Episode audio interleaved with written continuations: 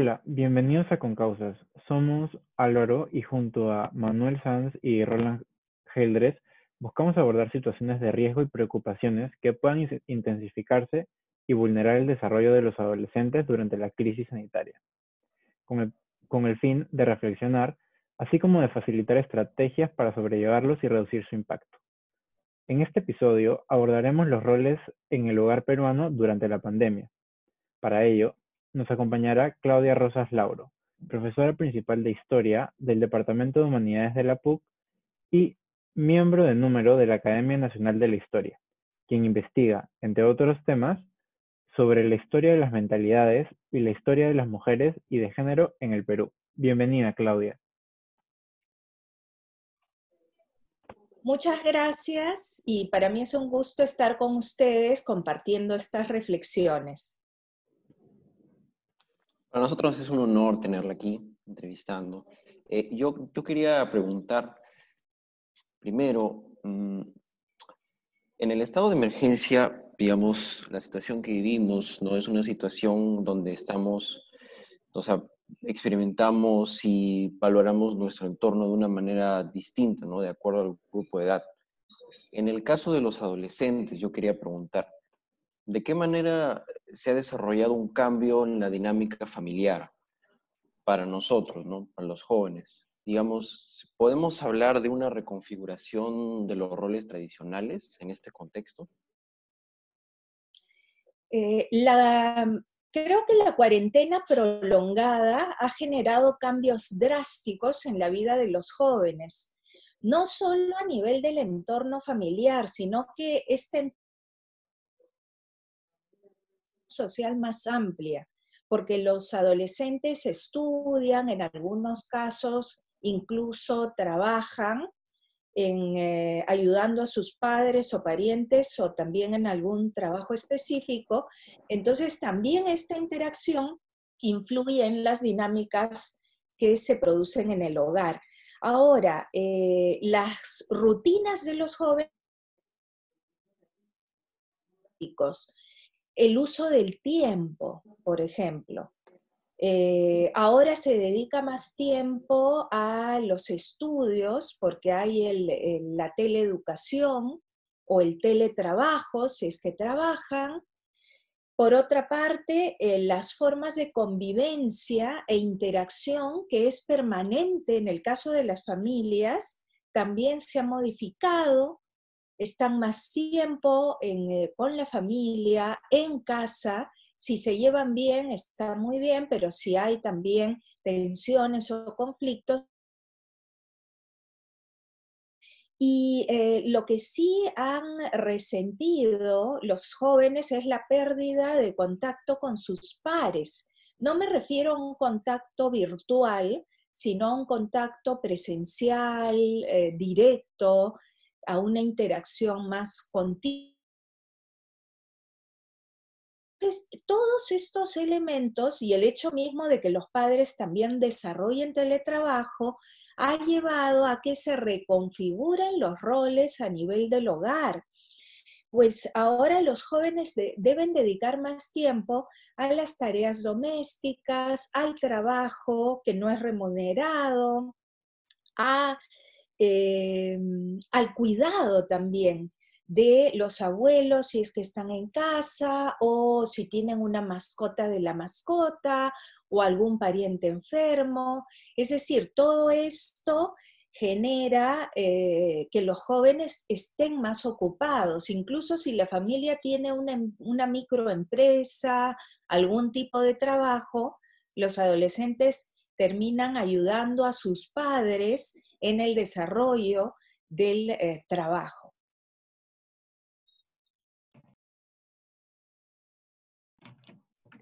Claudia, ¿y de qué manera podemos lograr la igualdad de mujeres y desestereotipar los roles tradicionales que estos han asumido en el hogar?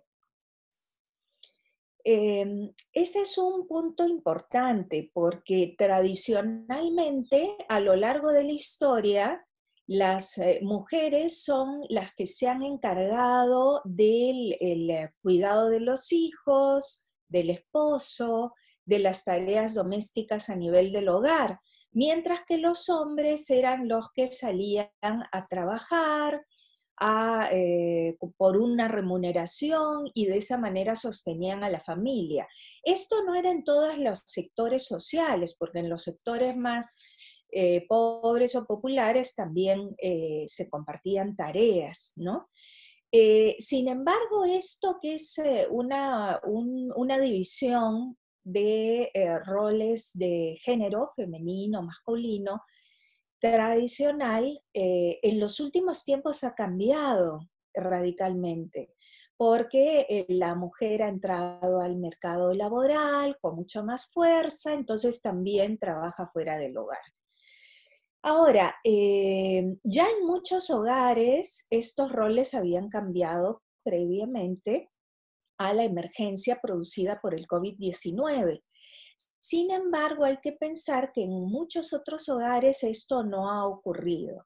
Entonces, la cuarentena prolongada creo que puede tener, dentro de lo dura que puede ser, efectos positivos, en cuanto a que eh, tanto las chicas como los chicos, sin distinción por género, tendrían que ocuparse de las tareas domésticas, de las tareas de la casa incluso sin distinción por generación, porque también eh, recordemos que ha sido tradicional en muchos hogares que los padres se encargaban de todo o si no tenían una persona que los ayude en las tareas domésticas y los eh, jóvenes prácticamente no participaban. Entonces, esto tampoco eh, en la actualidad es posible. ¿Por qué? Porque en muchos casos, la mayoría de los miembros de la familia eh, o estudian o trabajan. Me refiero al teleestudio o al teletrabajo. Entonces, eh, actualmente que las tareas de casa se han incrementado porque si uno sale a comprar, debe tomar las precauciones, ponerse la mascarilla, cuando regresa de, hacer las compras debe desinfectarse, desinfectar los alimentos. Hay que no solamente limpiar, ordenar eh, la casa, sino también desinfectarla para evitar el contagio. Pero además de eso, preparar la comida, atender a los mayores o a la mascota, y si se saca a pasear a la mascota, también hay que desinfectarla. Es decir, hay una serie de tareas que se han incrementado.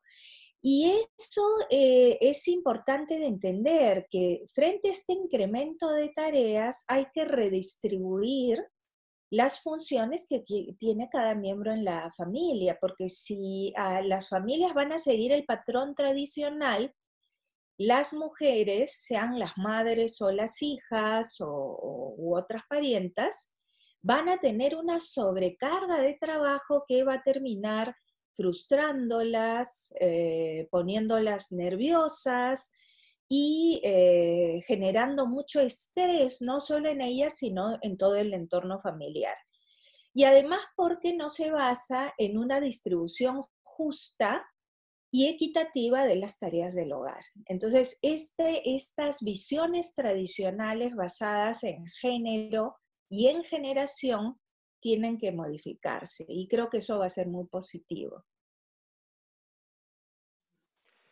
Eh, respecto a, digamos, todavía en la línea de, del rol de los jóvenes, los adolescentes en, en, esta nueva pandemia, ya hemos discutido, digamos, los, los roles, lo que pueden aportar en la casa, las tareas, dejando de lado los estereotipos, pero también es importante evaluar cómo es que podemos involucrar a los adolescentes en esta nueva convivencia en su hogar, ya que muchas personas en una etapa de no cuarentena, ¿no? Probablemente están estudiando en otros sitios, viviendo en otros lugares, no sé. Y ahorita con esta cuarentena muchas personas están, digamos, conviviendo de nuevo con sus familias, especialmente los adolescentes. Entonces, ¿qué, qué digamos, qué recomendaciones podría hacer para, digamos, esta convivencia en el hogar?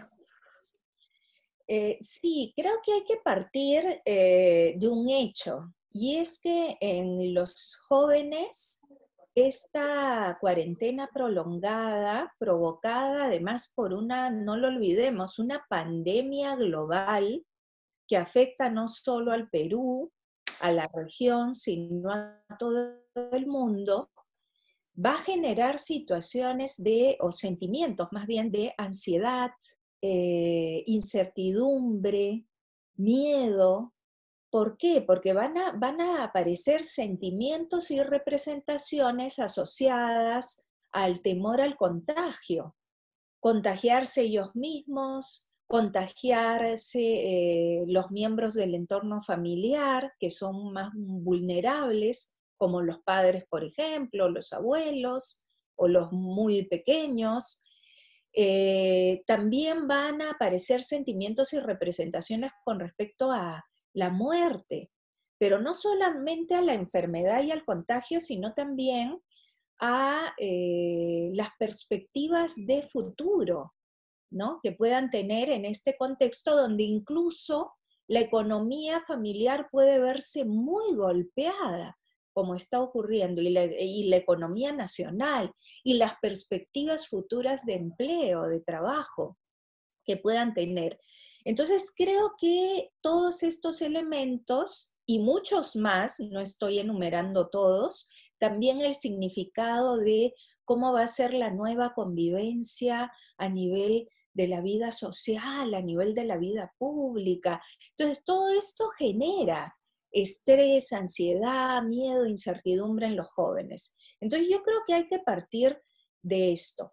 Y esto ha generado una transformación, como les decía, muy fuerte en la vida de los jóvenes, porque ahora tienen que dedicar más tiempo a la teleeducación, al teletrabajo, eh, al eh, tiempo destinado a, las tareas domésticas, al trabajo no remunerado en la familia, incluso ha cambiado el, uso del tiempo a nivel del ocio, de la recreación, porque ya no pueden estar con sus pares. Entonces, todo esto se ha ido modificando, ¿no?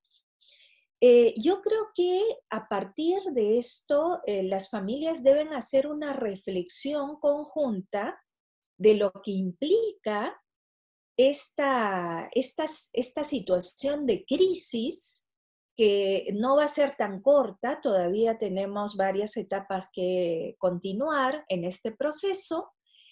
Y eh, también a nivel del colegio deben hacer esta reflexión pero a nivel del entorno familiar, la reflexión va a servir para que los jóvenes puedan entender la situación, asumir nuevas responsabilidades en este contexto de crisis y a partir de eso eh, puedan aportar a nivel de la familia, pero que ese aporte que hacen sea valorado, sea reconocido por el entorno eh, familiar, por más que pueda ser un deber o, una obligación, debe ser valorado y reconocido.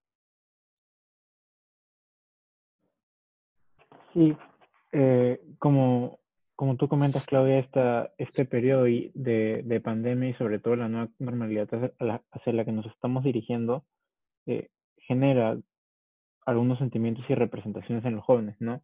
No solamente sobre la enfermedad, sino como nos comentaste hace, unos momentos sobre las perspectivas eh, económicas y también su situación a futuro. Entonces, eh, como, como bien comentas, esto repercute en, en, en el adolescente y, y, sobre eso teníamos una, una pregunta más, y era sobre la identidad. ¿Cómo podríamos, o cómo podrían los jóvenes que, por ejemplo, todavía están en el colegio, eh, pero ya están próximos a, a insertarse en, en, en la vida universitaria o en nuevos proyectos después de, del colegio, eh, ¿cómo se podría mitigar el, el, impacto emocional en el autopercibimiento y construcción del joven en el hogar? ¿no? Porque como sabemos, la adolescencia es una etapa clave en la que el chico o la chica todavía sigue eh, formándose ¿no? como persona. Sí, esto es eh, muy importante porque claro, dentro de un contexto tan difícil que nos ha tocado vivir, eh, lo que hay que brindar al joven es eh, seguridad, porque estamos en un contexto de temor, incertidumbre, eh, eh, miedos, ansiedad. Entonces, en ese contexto, el entorno familiar debe darle a los adolescentes un entorno de seguridad. Y esa seguridad también se basa en la información, en el conocimiento, ¿no? De lo que está ocurriendo, de cómo va evolucionando la situación. Y lo mismo eh, a nivel del colegio, ¿no?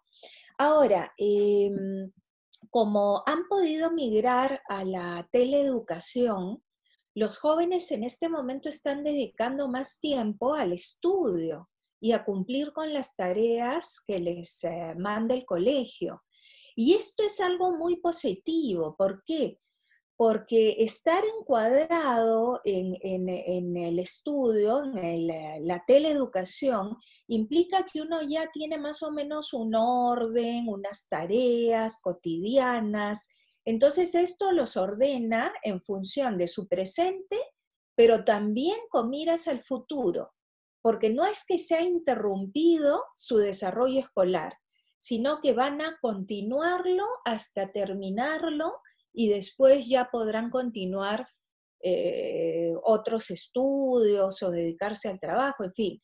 Pero esto yo creo que es un elemento importante y por eso la familia debe dar el espacio y las condiciones para que los adolescentes puedan estudiar. ¿no? Esto implica las herramientas eh, digitales, un espacio, no interrumpir, hacer bulla, respetar horarios, es decir, una distribución de tiempo. Por otro lado, como decía antes, como se han distribuido las tareas a nivel del hogar, lo importante sería eh, reconocer y valorar estas tareas. Como ya mencioné, habría que superar primero los estereotipos de género, masculino y femenino que las chicas se encargan de las tareas domésticas, de atender a todos, o las mujeres en general, o la mamá, esto debe estar superado y también estos modelos tradicionales generacionales que los niños, los jóvenes reciben y los padres y los mayores se encargan de todo. No, esto debe ser superado, debe haber eh, una redistribución equitativa de las funciones y las tareas a nivel del hogar, eh, porque esto también es un aprendizaje. La justicia, la equidad, el reconocimiento empiezan en la casa. No se aprenden solamente de forma abstracta, sino que deben empezar desde el entorno más cercano, que es desde el hogar.